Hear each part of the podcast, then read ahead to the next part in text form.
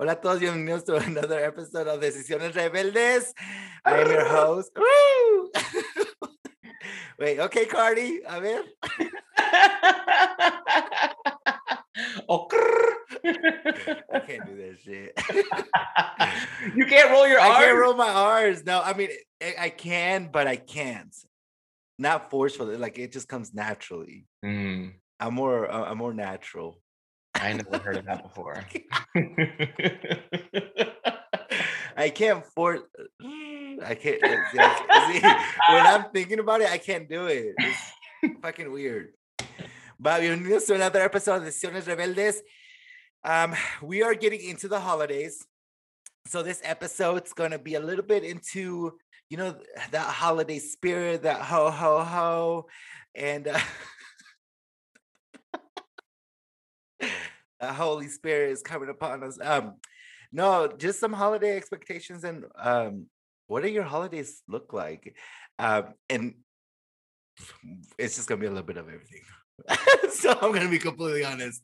Um, but we do have a special guest today, uh, Omar, and so we're gonna talk to him in a little bit. But before we get started, let's go into our first segment, which is our drink of the week. Woo, woo, woo.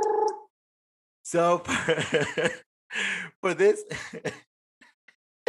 for this week, we have the Boozy Grinch Punch.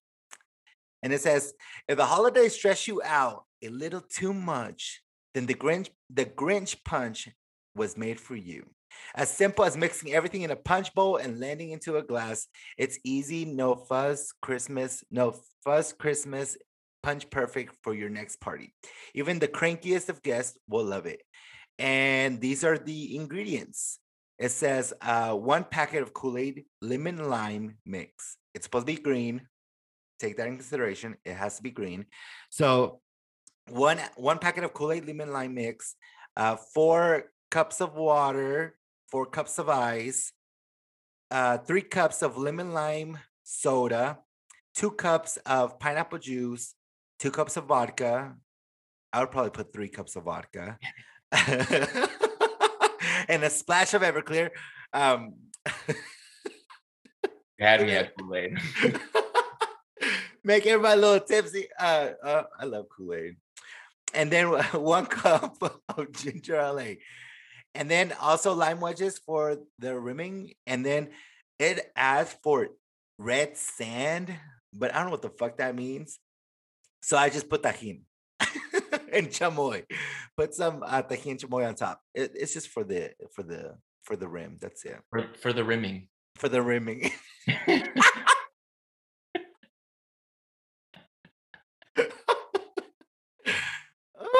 Ooh, it's getting a little high here. No.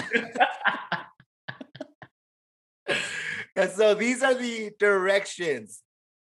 Um, in a large pitcher, in a large pitcher, combine the Kool-Aid and the water.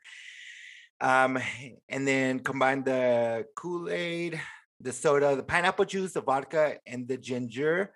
And then use the lime wedge to uh, rim the glass. and then dip dip the rim, dip the rimmed glass into tajin, uh, and then pour um, pour the punch into the glass and serve. And basically, that is the uh, boozy Grinch punch. And remember, it's supposed to be green. So actually, you could add some like um, Mallory liqueur on it to make it green. Mm, That would be actually really, really good. that does sound good. hmm So, kind of like a liquid marijuana. Have you ever had liquid marijuana? Uh, no, but I feel like I haven't lived if I haven't tried it yet. Li- liquid marijuanas are so fucking good. There's this place in uh oh in Stillwater where I went to college, and it's called the bar's called Murphy's. So Murphy's, um, they're kind of known for their liq- liq- liquid marijuanas. They're green and they're so fucking good. There's, I mean, they're good if you like sweet. I like sweet.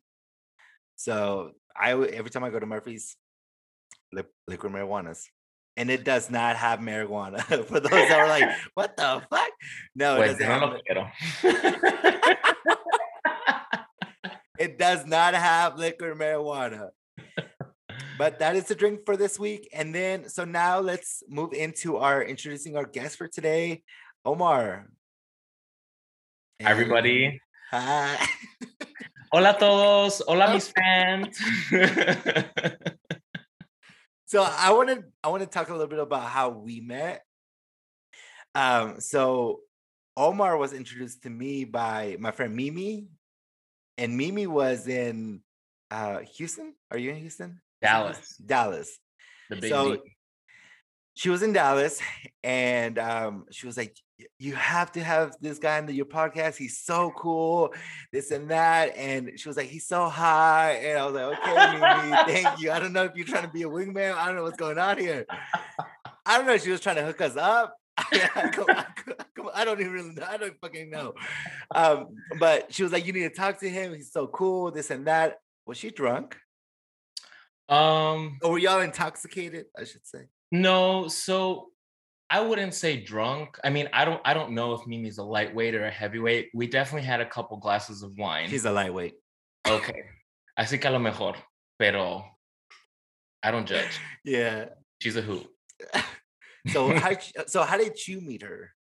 So she was in town with um with um Some of her Luisa. friends.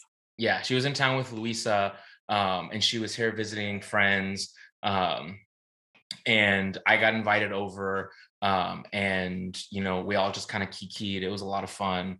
Um and yeah, she was just you know when you meet people and you just kind of like really click with Yeah. their with their energy um that's kind of what happened like we had a conversation that whole night about just like just like immigrant stuff like being Yeah. latino first generation like being like the first people in your family to be educated like i just felt like we really connected um and i feel like that doesn't happen often um and when you like really connect with people you're just like oh like this person's down like this person's down for the brown as i used to say in, in high school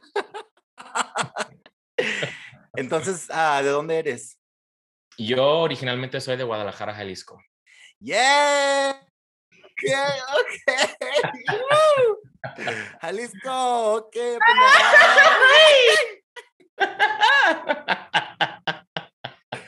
Okay, dude. So like every time I get, every time I get fucked up, every time I get drunk, the first thing I fucking scream at every fucking party, I'm like, "Viva Jalisco, pinches güeyes!" I don't know why I do it. I don't know, but it just comes out. i'm here for it that's amazing I don't. Yeah, I don't even know why I do it, but yeah, every time I. So, so how long have you been in the states? So I um, moved to the U.S. Uh, probably a week before my second birthday. Um, así que como que soy paisa, pero I don't Yeah. know. Um, but um, yeah, we moved to California right before my second birthday. My dad was already living and working here. He got his residency through the Reagan when the through Yes. because he had been coming here Mhm. um, prior to me being born during the Reagan administration, so he got amnesty. Um, and, and then my mom and I were in Guadalajara, and then it was like, this is how I understand it. Um, some of the details are probably fuzzy, but he was like, yeah, so I got residency for you guys. You guys just have to show up here. So we showed up. it's like when they invite to a party, pull up. Hey. No, you don't worry about it. Just pull up. Okay, I'll so, be there. so yeah, so we just kind of showed up, and it was like probably I'd say like that decision was probably the most pivotal decision in my life that's like gotten me to where I am today. Like the ability for my dad to get me residency and eventual citizenship. Damn. Yeah. Entonces eres más de aquí de que de allá, Yeah. pretty much. Yeah. Okay, okay. Con So, corazón de Guadalajara. okay, okay. So you're in Dallas right now. yes. And how old are you? Um, I am 29. I'm turning 30 in May of next year. Uh, me too. I'm not ready for it though. Yeah. I say bring it on. really? Why? 30, flirty, and thriving. Flirty. Why flirty? I don't know. That's just what people say. Does that mean you're single? no, I'm not. Damn. I know. I know. So? It's Kind of thi- complicated. Wait, it's complicated as in like It hasn't been. It hasn't been defined. Oh, so you're talking to somebody. Yes, but Okay. In, So in you guys in my eyes, seriously. Huh? In my eyes, seriously. In his eyes? I don't know. I'll ask him next week when he comes to visit me. Yes. Wait, visit you from where? Um, I met him when I was in DC visiting um, one of my other really good friends. I know. DC. I actually, I actually really like DC. Would you move to DC? I would consider it. Yeah. I would consider it. Damn. You know that's long distance is hard. It is. Um, it's something that I've tried before and didn't work, but I don't know. This time feels different. Why does it feel different? Because I, I I mean I just got out of a long distance relationship as well, so didn't work out. It feels different because it feels it feels emotionally healthy. Um, it feels like a different type of I guess I don't know if this is the right word, but like healthy emotional attachment. Um, okay. I before I met him, I, I went through an experience where I was very insecure um, in the previous situationship that I was in.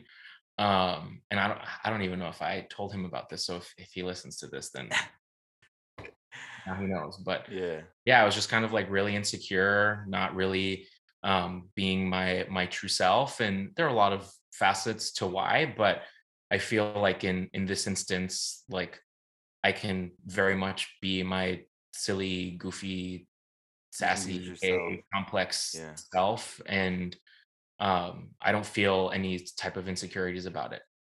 Um, and he's just like feels like a mature adult and not that the person that I was dating last wasn't, but I don't know, just it feels different. So was the was your previous relationship long distance as well, or no? No, that was with somebody here in Dallas. Um, but it was uh complicated for reasons that I don't want to get into out of respect for Mhm. that person. No, yeah, yeah. Yeah. No, that's good. Well, shit. Best of luck because I try. I, I can say I tried it, but it didn't work out for me. Um, yeah. Well, shit happens. Move on. Yeah. Move on. so what's something interesting about you or some hobby before we go into the icebreaker um i do want to ask you like what's something interesting about you besides the, uh your uh ability to cook just bomb ass food? Um so that you kind of took like the most interesting thing about me. Um just kidding. No i i love to make drinks. Um i think um outside of cooking just like hospitality is something that is really special to me and i think it, it's connected to being you know mexican to being from guadalajara um i think a lot of a lot of people obviously like have their Mexican identity like manifest in different ways. And I think for me, like hospitality and making sure that my friends, my family, new people that meet me like feel taken care of, like that that is something that I think is is very important to me. Um I would say other things that are important to me. I learned how to rollerblade during uh, the pandemic. Um, I can go fast. I can't stop well though, so that Either sometimes gets me. get get up on it or something it's like Camille! That- that's a fast way just drop to the floor yeah no it's it happens still um and i really like to make cocktails um i like to make cocktails i like to make drinks for my friends um that's something that's fun for me um that i kind of stole from my best friend who's like more of a mixologist than I am. You forgot the the you forgot the most important one. And what's that? You're an educated Latino. What the hell? What the Yeah. hell? First first generation. Um, went went to Notre Dame, graduated with a civil engineering degree. Um, now living Yeah. it up in the business world. Hell yes. That's huge. I don't know. You just you just brushing that shit under the rug or what? Like what the hell? That's huge. You should be proud of that. That's the first. That's the first thing I say. I'm like, bitch. I went to I went to OSU. I went to Oklahoma State University, home of the rednecks.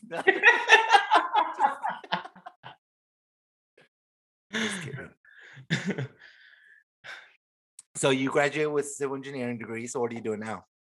So now I work in tech. Um, I'm a customer success manager. Um, I manage a book of accounts. Um, my job is to help them use our technology, feel like they're getting value out out of our platform, um, ultimately in the effort to get them to uh, continue to renew their technology licenses and, um, you know, as it makes sense, buy more software.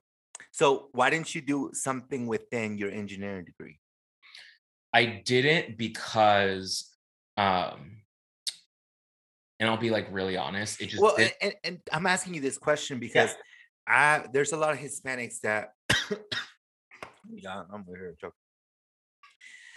There's a lot of Hispanics that go to college, get that degree, but don't end up doing anything with that degree. And with that, they kind of fall into depression because they just feel like they haven't succeeded. So I- that's why I'm asking you, like, yeah. why why didn't you do something with your degree, or why didn't you do something that aligned with what you graduated with? so that I like that you bring that up because I think even just within engineering itself, people will go into it, realize that it's not something that they want to do as their career and then feel stuck. Um, and that's not the case for a lot of people. Um, and I didn't do it because I had an internship where I got an opportunity to see what it would be like doing some some type of civil engineering job and Mhm. it wasn't an exciting work environment for me. Um, I was I didn't feel like I was challenged. Um, it might have been just one sliver of opportunity, but it was enough for me to want to look elsewhere. Um, and I was lucky enough that um, I was living with friends um, at the time who had siblings who had gone through a similar thing, and um, they went into consulting. And consulting was an opportunity to continue to work in a fast-paced environment with smart smart people project based travel and being first generation i was like i want to take advantage of the opportunities that my parents put forth to me and Yeah. consulting and traveling and seeing more of the world and being challenged was what attracted me to consulting Damn, that's deep.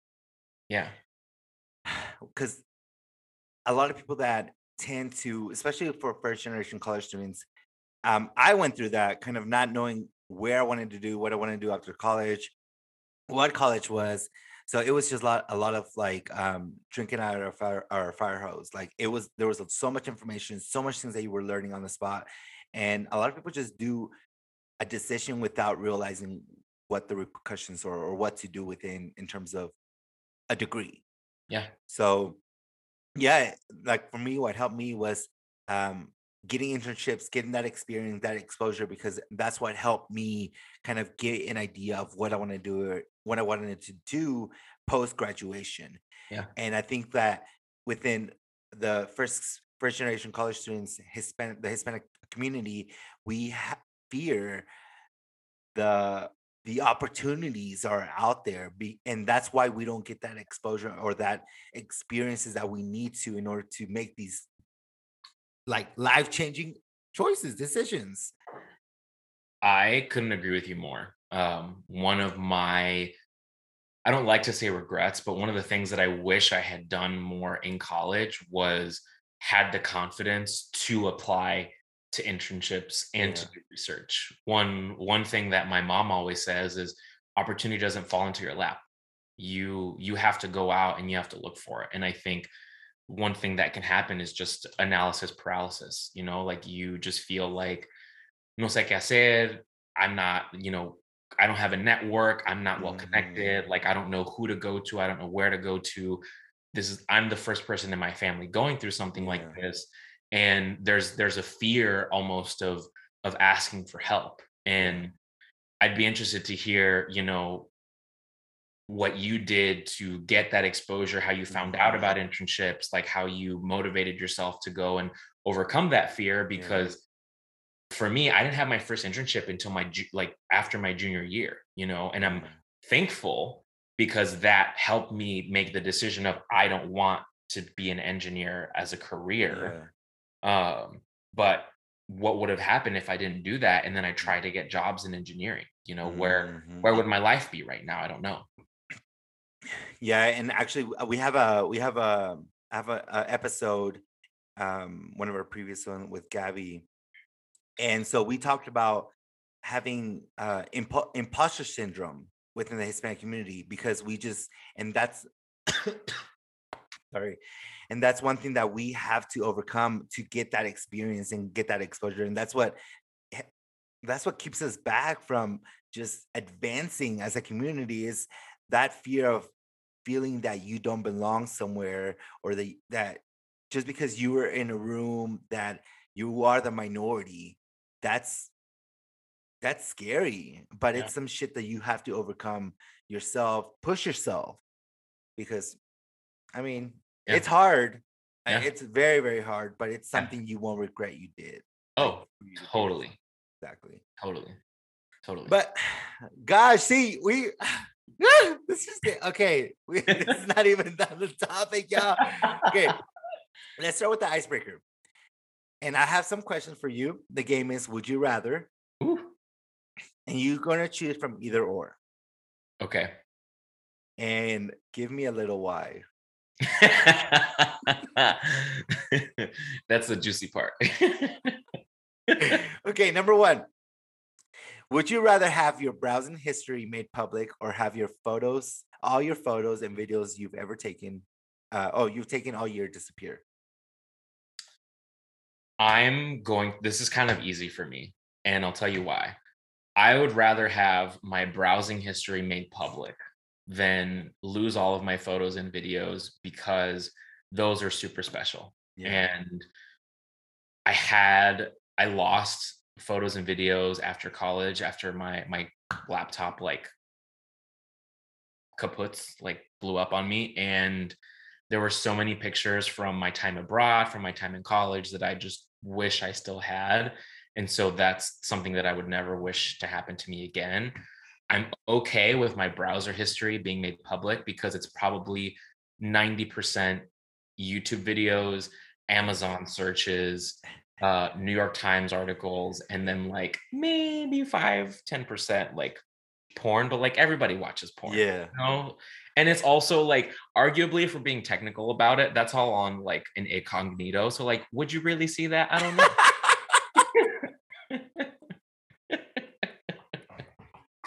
No, I completely agree with you on that. I think I would rather have my browsing history made public. You won't get shit out of it, just to let you know. Because I don't really look up anything. I just upload things. oh. Oh. so, question number two Would you rather be catfished or be the victim of identity theft? catfished. I would rather be catfished because identity theft can fuck with your credit score and that shit could can be on your record and that's something that affects you for a long time. Yeah, yeah, true. Yeah. My mom went through that and it kind of like fucked up her credit for a little bit. I wouldn't wish that on anybody.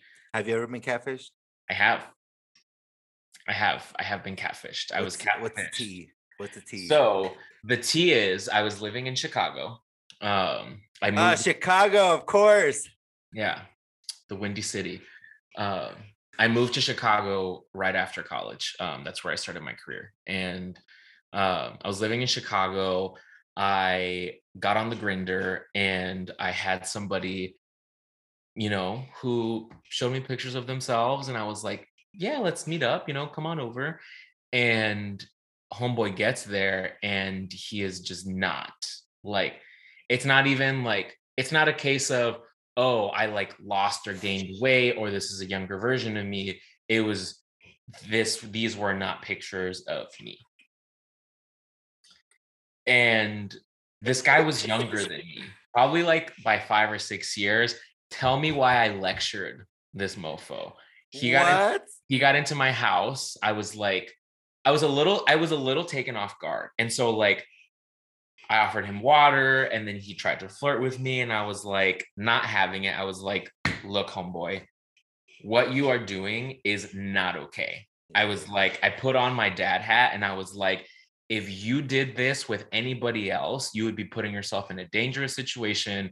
Somebody could not react positively. Somebody could get violent. Like what you're, I don't know what you're going through that has caused you to do this, but like you need to be really careful about it. Damn, you really put in that. Yeah. You put that uh that dad sombrero on. Ya casi sacamos el cinto, ya casi das sus Me nalgadas. puse las botas y saqué el cinto. Holy shit. yeah. Well, that's good that you did that. Okay, next question. Would you rather be dominated or be a dominant? Ooh, This for you, boo thing listening. this is kinky. I think he knows, but I I like it when people take charge. Oh. Yeah, I like it when people take charge, but not too much. I don't like being choked. What? Get out. It has to be a light choke. If I feel like my life is in danger, that ruins it for me. well, you're supposed to be with someone that you, I mean, if you're getting choked, I don't get choked by strangers. I have to, I have to feel comfortable with you. Like, I like being choked to like pass, make me pass out, but, but I have to trust you. Like, yeah, I'm gonna tap that. you. I'm gonna tap you. Be like, bitch, I'm about to, I'm about to, you know, see the other side. I mean, yes, there has to be a safe word because when you say stop, well, if you're choking, you ain't got no words. what words Right. are you gonna say? Did you get it choked? Snickers.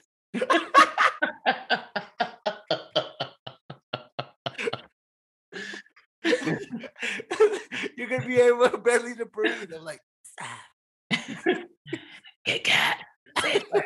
No, no. I usually just tap, tap, stop.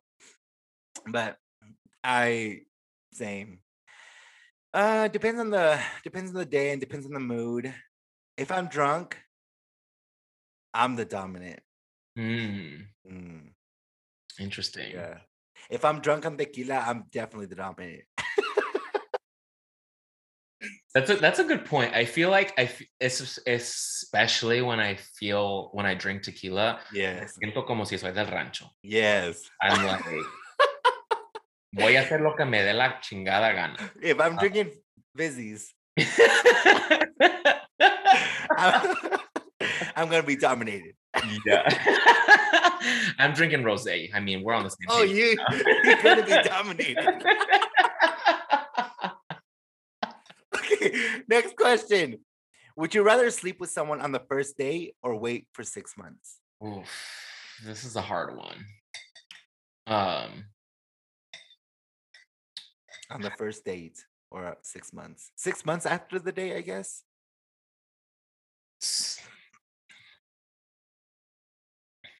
Are you the type of like hookup, or are you the type of like I want to get to know you? I can't see why can't why both can't happen. I guess it depends on yeah, it depends on the person. True. um, But I- no, first date. it is. I am just. I mean, I know this about myself. I am a, I'm a sexual person. Um, Yes, and me too. physical touch is one of my love. Yes. Um, and so. I don't know about no six months, but like I can I can do like after 10 dates, you know, but like I don't know about six months. So I guess I guess Uh. if I'm answering your question, yeah, it's probably I would I would do it on the first date. Also because I mean, I think sexual chemistry. I mean, being a gay man, sexual chemistry is very important. I completely agree with you on that because that for me it is on the first date. Our sex is going to determine whether I'm going to keep talking to you or I'm not going to keep talking to you. I have dropped people from the first date. Didn't go far. I was like, it was nice uh, talking to you. Have a good day. but see, there, there's a thing. There's a thing. I'm just gonna go into it for a little bit. There's a thing about the sex doesn't have to be incredible the first time, but I gotta get a sense that there's some potential there for like it's gotta be good. No, I mean, one, I understand where you're coming from, but one, si, si no se te para, and two, if it's small. Pues, I, I. I uh, yeah, yeah. No, you're right. like that's why for me it's it's important for us to at least like make out, like blow job, jack off, do something, do something. We ain't gotta go like on full penetration, but or docking, but it's okay. Like you don't gotta, you just gotta Yeah. have some fun. I You know what? Do you know what docking is? Sabes que creo que no. So docking is a Mormon. It's a Mormon term. Oh wait. And li- living here, living here in Salt Lake City, uh, I've learned some terms.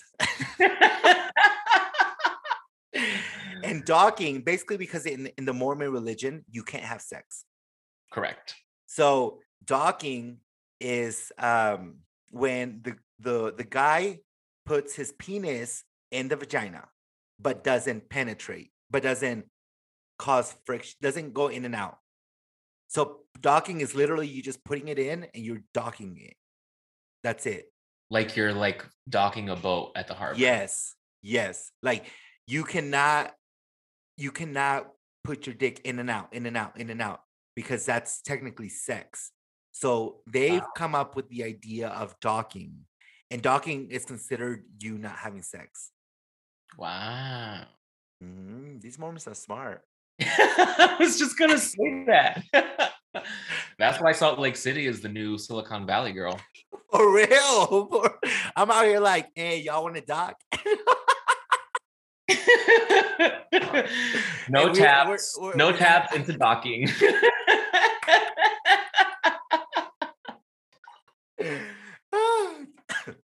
Technically, it's not sex, so we good. Okay.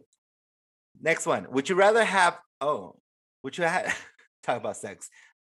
Would you rather have unbelievable sex that lasts five minutes or average sex that lasts one hour?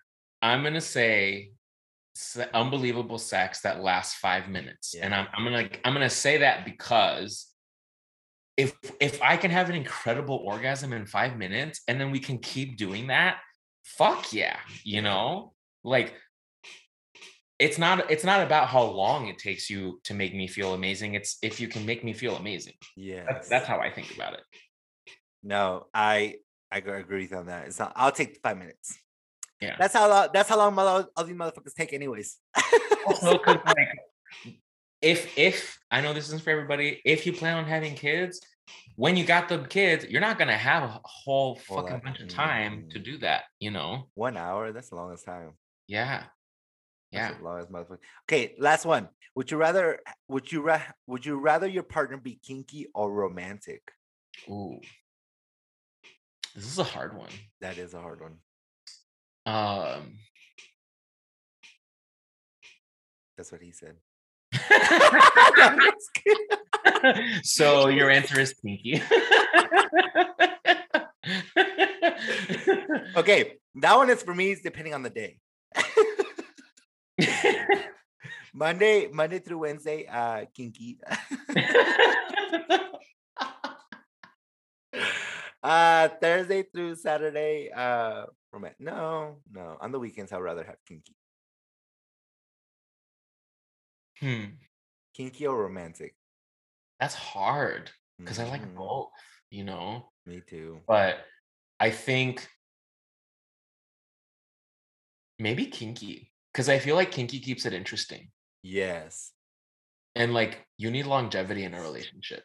hmm Yeah, and that's the one thing that I've talked to some, uh, and I mentioned it in the previous episode that I met a couple and how their relationship has been going on for so long. It's the fact that they're kinky. Mm. And so she introduced the guy to pegging. Oh. And so the guy, yeah, they're not do the all the pegging and shit and all that. Yeah, so it's it, kinky is the it's the key to success in a Go to- relationship. Go to an old folks home and ask the oldest couple there, how do you guys keep the love alive? Yeah. She slaps me in the face with the dildos.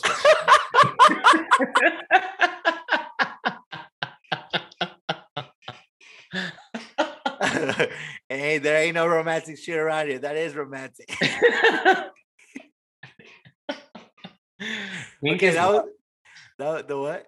Kink is love. Yeah, it is. Mhm. That just that also shows like the amount of trust that you have with with- with each other. I think because the the ability for you to feel comfortable enough to do something kinky to, kinky with your partner that's trust Oh yeah. and that's just comfortness. Yeah. Yeah. It's rare. I I agree. I I am one of the most risk averse people when it comes to like sex. Like yeah. no to public stuff, no to outside stuff. Like I gotta really trust you if I'm gonna do some shit like that. Yes. Mm-hmm. Mm-hmm.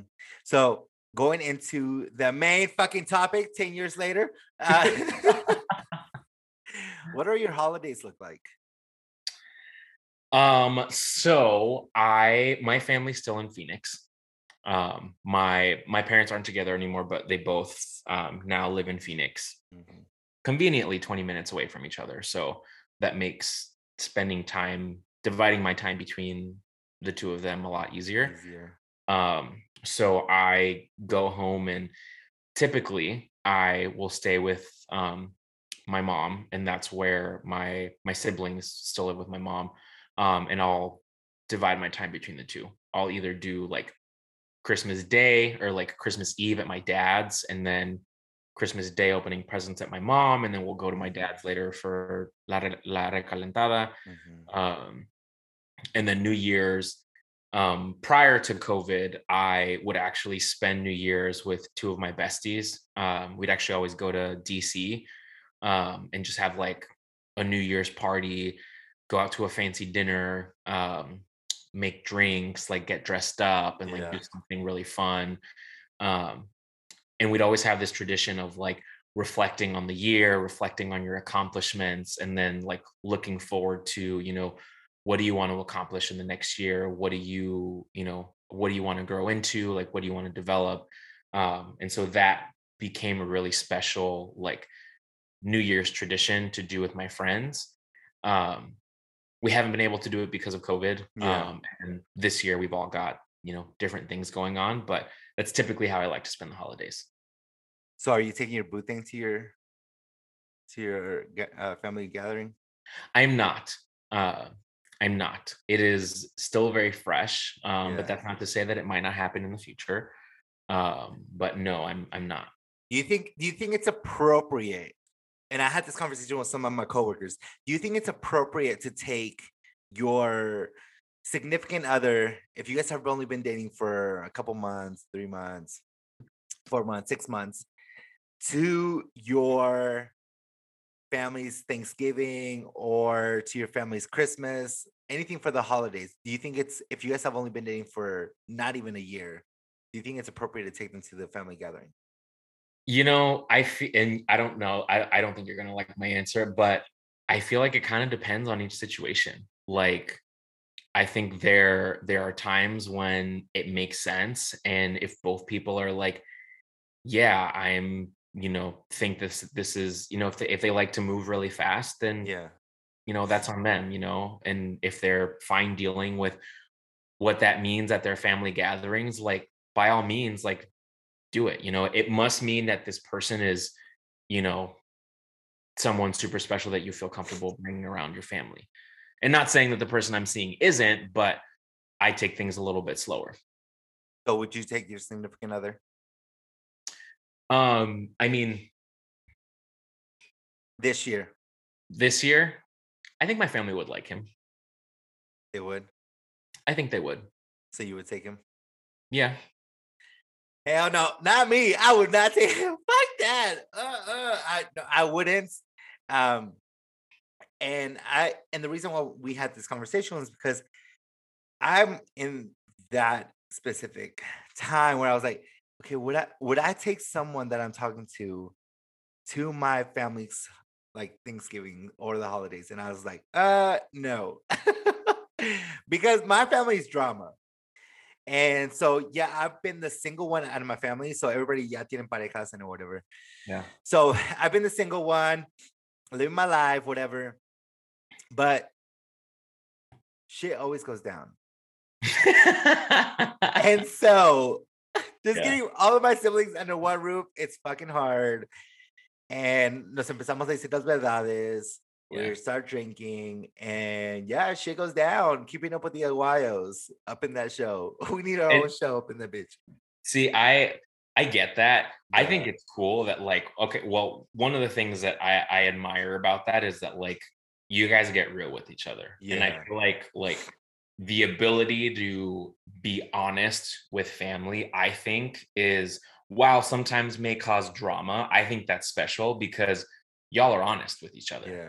And one thing, some things that I'm working through with my family is honesty and boundaries. Like oh, boundaries. Mm. I didn't come out to my dad until last summer, right around Pride. uh, what? Yeah. I, I've I've been living my life personally Yeah. as out gay man since I graduated college, but he didn't know.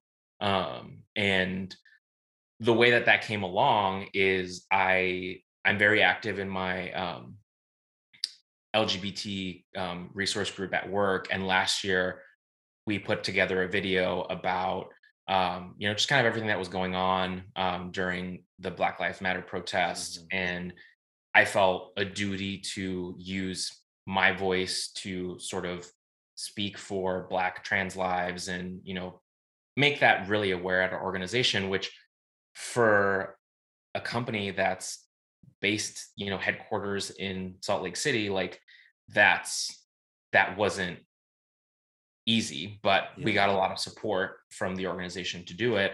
And it was going to be posted on social media. And prior to that, like I was also really active in my last job in the ERG. And I told myself, like, this is something that's special to me. I want to have a relationship with my father where I can be honest with him about the things that I'm proud of. And it's like, I don't want to hide that I'm doing this. And when it comes out on social media, I want I don't want him to hear from my tias or my tios or cousins, oye, tú sabías, oye, yo no sabía que tu hijo es, es gay. And I'm just like, that's not, I don't want my dad to find out shit that way. Like, merece el escucharlo de mí Yeah. you know and so literally i like procrastinated until the day before the video came out and i remember having my sister on a three-way call with my dad and then just being like i want to tell you something and it's going to be really important and it just kind of came out i cried he cried he was like you know no te puedo decir que lo entiendo I'm not gay, pero eres sangre de mi sangre y siempre te voy a querer. And I'm like, What a macho way to say that. that's cute. yeah. So I'm working on that. I'm working Yeah. on that. There's some other drama shit that's happening right now. Um, and So I what think- would it since you have recently just came out? yeah, I- I mean it is recent. Uh how how would it be you taking a guy with you to the to the holidays? Would you be scared? Would you be scared? I oh think I yeah, would I, I, I would be terrified. I'm even even when I get to that point of introducing, I've I've never introduced somebody that I'm dating to my Yeah. family. Um, and when I think about it, it like gives me anxiety. um, but I also say to myself, like, I'm not gonna like my my family's gonna have to get used to it. And Yeah. and I remember that was one thing that I told my dad. He was like, when when I came out to him, he was like, you know, I just I just know that like me seeing, you know, gay love like physically or like like in public like it makes me uncomfortable and i was like look dad i don't think P- like pda in general i'm like don't do that you know like i just feel like don't don't do pda you know but if i'm at a family function and i'm with my boyfriend y lo quiero abrazar o le quiero dar un beso or i want to be affectionate with him and hug him yo lo voy a hacer Yeah. like you are like your your uncomfort is not going to stop me from showing my person love and affection that a heterosexual couple in the family gets to do Yeah. no Yeah, that's I I haven't I I haven't came out to my parents like came out came out, but I'm pretty sure they know already. I already taken guys over. Um but yeah, that's I've taken guys my I've taken a previous boyfriend over for the holidays and everything and they all kind of knew that he was my boyfriend. So I've never actually came out. I've never needed felt like I needed to come out because they already kind of know. yeah Um, and so I was like, eh. But I was, I, I'm at a point where I, I feel like it, it, it, it won't be my first time taking someone over for the holidays, but I'm like, now it's kind of like for real, for real. like, Yeah. am, do I really want to take someone over for like, they're gonna see all my family drama and shit. Like, I'm like, uh, toda mi ropa sucia. but like- that, that's part of you though you know and, is, and and in my head when i think about it i love my family i love that when we get together it's food it's pisteando it's Yeah. cotorreando it's like we're all making fun of each other we're playing games we're Mhm. drinking tequila like it's a fun time and in my eyes I, in my head i would like to think that they would accept my significant other with open arms so that they could partake in that experience Oh. So going back to the boundaries section, how Yeah. do you so how what are some boundaries that you've put up for yourself with your family since the holidays are coming up and they're always just want to be up in your business? What are some boundaries that you've put up for yourself to just protect your own mental health?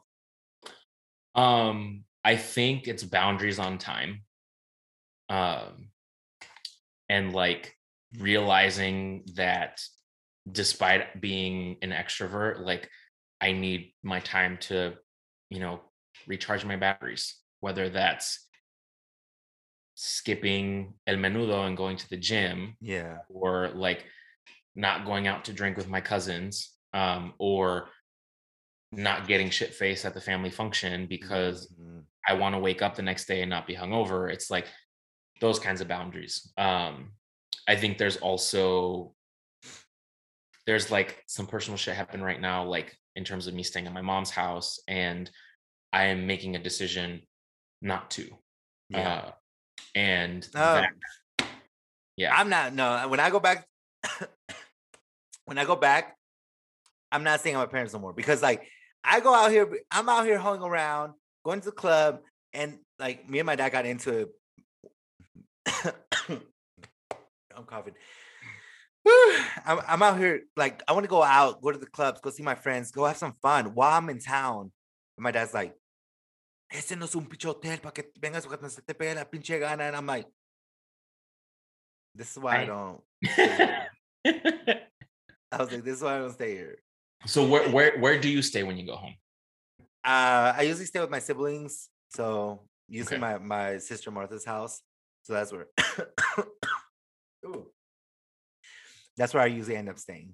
Yeah. Yeah. See that I'm the oldest, um, and both of my siblings live with my mom. Um, Oh, okay, okay. yeah, so Yeah, you gotta and stay. there's not an extra car that I can just borrow.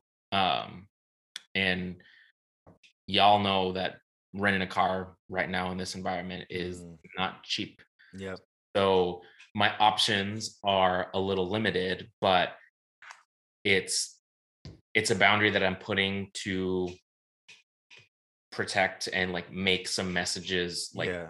be understood um, with regards to how some things are being handled right now in my family. And I actually just had this conversation today with my mom, and she didn't like it. She cried. and I knew that it was going to happen. But it's Yeah. like sometimes when you want a message to get across, like, like that's a boundary. Mm-hmm. No, I told my mom también. I was like, I'm on me voy a quedar aquí. I'm gonna go to Martha's house. And she was like, why? And she got teary eyed. I was like, I can't. I was like, I'm grown. I'm too grown. I Yeah. paid too much money for this motherfucking ticket just to be here for, to hear my dad disrespect me and scream at me. I'm not about this. Yeah. I can choose to to leave, and I'm choosing to leave. Yeah. And so, yeah, it hurt her, but like, I was like, yeah, I can't be around this. I can't be around this negativity. I gotta go. I gotta go. The streets are calling me. The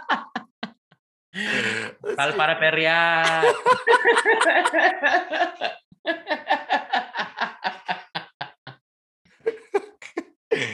yeah, that's just like so.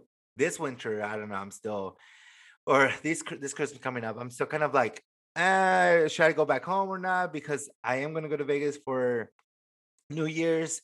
So I'm like, do I really want to go back home? Like, do I really? where where is home for you? Oklahoma. Okay. Yeah. So I'm like, "Mm, I could always just stay here in Salt Lake City, get rested, and get ready for a new year. Work on my mental, my mental health, Yeah. um, and then go to Vegas and get shit faced and live life and come back. Yay! Doesn't that sound amazing or what? I was like, yeah, ah, that sounds so badass. That sounds really fun. I think I'm it's like I feel like I'm at the point in my life right now where like I'm noticing that like everyone like my parents, my tias and my tios, like they're all getting older Yeah. and I'm kind of like damn like like you kind of like I kind of like felt my mortality recently and like felt the like mortality of everybody else and I feel like part of the reason why I feel bad like setting these boundaries with my mom is I want to take advantage of the time Yeah. That I have left with them like obviously like knock on wood you know they're going to be around for you know a lot longer but I feel like now that I'm older, I I I I'm I try to take advantage and enjoy the time because I know that it doesn't happen as much now. It's Yeah. different now that I'm mm-hmm. older, but I don't know that that kind of makes it tough for me because I, I've also thought, do I just not go? Do I go and spend it with my friends instead, you know, and and do something else? And I feel a lot of guilt for not spending time with my brother and my sister and not spending time with my dad and I don't know. Yeah, and but don't you think that that guilt also gets rooted back to the way that we were raised and uh, kind of our traditions and our culture? And at the same time, that creates kind of like a toxic environment for our own mental health. Definitely. Like I Uh, understand, like take care of, like we were raised and we were uh, raised to to take care of our elders, to take care of the need of the people, the our the people in our community that are need in need. Yeah. but at the same time it's like that's what if you look back that's what also keeps her from succeeding as a community that's what keeps us uh, from not advancing from getting these experiences exposures it's because we are holding ourselves back due to these traditions due to these this culture that we have or these expectations that we put upon ourselves that we think they have of us Yeah. so I look back at this point, I'm like, you know, there there's seven of us. Uh my siblings, they're all in Oklahoma. I'm the only one outside now outside of Oklahoma. And so I'm like, I'm out here living my life. I'm living my best life. Um, at the end of the day, I don't regret anything. Yeah. Um, I mean, I will go back eventually to go take care of my my mom and my dad, but like, I mean, I help them out when they need it. Yeah. So other than that, I'm just they see me living life and Yeah. getting these experiences. So Yeah.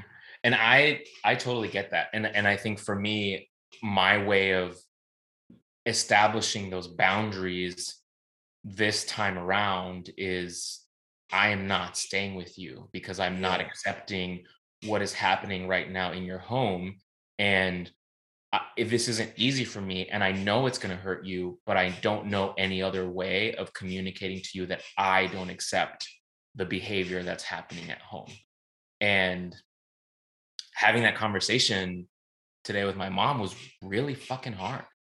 Really fucking hard because of cultural expectation. Yes. Toxic Mm-hmm. Circulation of expectations of like even when you have toxic family members that family is family like don't get me wrong i will ride or die for my brother and my sister they are the most important anything and like that is why i'm having these decisions done because what's happening right now is impacting both of them in a way that i don't agree with Yeah, And- exactly. like i think for me the boundary is i will be there i will see you but i'm not staying in your house because the energy in your house is toxic and it's Mhm. not going to be good for my mental health and like that is how i'm setting my boundary Yeah, it's just it's just hard. I, I Yeah. think it's like just to have and to know the shit that I that you've personally gone through and seen, and there's so much out there in the world. There's so much shit that they haven't had the the opportunities to see. So I go back home and I'm like, how are we living this way? I don't understand. Like, how are we living in such a toxic household? How are we like our communication sucks. We don't know how to communicate with each other. We it's just like and these holidays, the the holiday seasons supposed to a way to come back as a family, get to know each other, yay, hooray, rainbows and butterflies.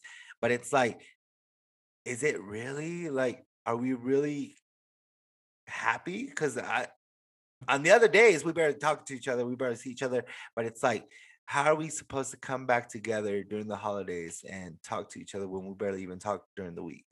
and i so that's that's something really interesting and i think obviously everyone has a has a different approach to it Yeah. one of the things that I've realized specifically, you know, after coming out to my dad and thinking about the type of relationship I want to have with my dad and a relationship where that that looks like a relationship where I can be emotionally vulnerable and whether you reciprocate that or not it's a comfort that I want to be able to share with you if if you want to stay in my life like this is what that looks like and I'm fortunate that I have a really great relationship with my mom where I can be very honest with her. And one thing that my therapist um, told me is it's difficult to expect a type of behavior out of somebody when it's not something that they were trained to do or Mhm. experienced. And and that made me think a lot about my dad and his relationship with his dad Yeah. and recently when I went home, like, ooh, I didn't think I was gonna get emotional. Um, we were at dinner and I asked him like, what is like one thing that you wish you could, you know, have? And he's like, you know, I wish I could just have dinner with my dad and my mom. And I wish I could ask them, you know, about the decisions that they made in their lives, about, you know, the way they raised us. And it like made me realize like my my dad has this emotional craving, pero na- nadie le enseñó, you know, like nobody showed him how. And it almost feels to me like an opportunity where I can show my dad how I want to be loved by loving him the way that I want him to love me. Um, and so like when when you say like, you know, not perpetuating toxic cycles, and like I feel like sometimes when I go home, like that's my opportunity to break those cycles by living and exhibiting the behaviors that I would like for them to see. Because if they're not going to see it from me and they're not seeing it in From other parts of their lives, you know, like de, de donde van a aprender? Mhm. Um, but I also know that like not it's not fair to put that responsibility on people, right? Like to put all that weight on someone's shoulders to say it's your responsibility to change the way that your family thinks. That's not fair. Yeah. Um, but for me, I'm I'm willing to try. Well, shit. Ah, that shit got deep. Cheers to the holidays. it's the rose.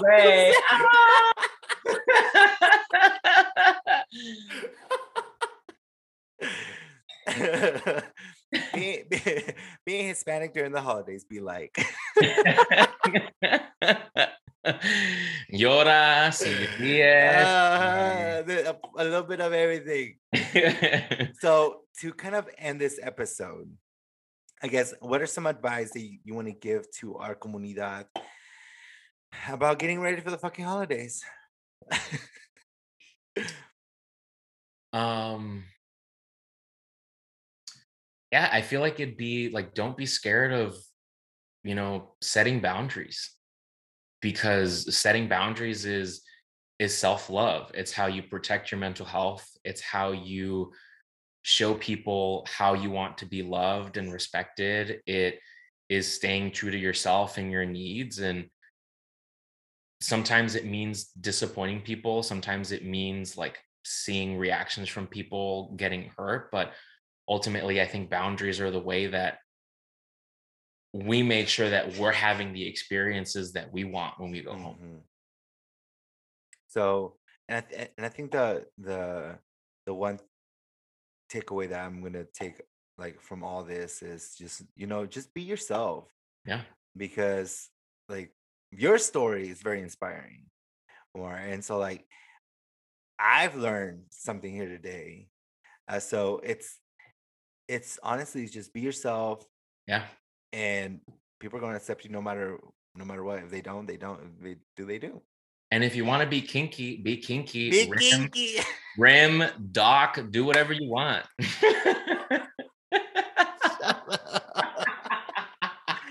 so where where can they find you on social media? Um, so my Instagram is Bromar. It's at Bromar. Um, Bro. Bro. Bromar, B R O M A R underscore G. Um, that is what my uh my um friends in my college dorm called me. Um, leave it leave it up to cisgendered white people to come up with a nickname for Omar.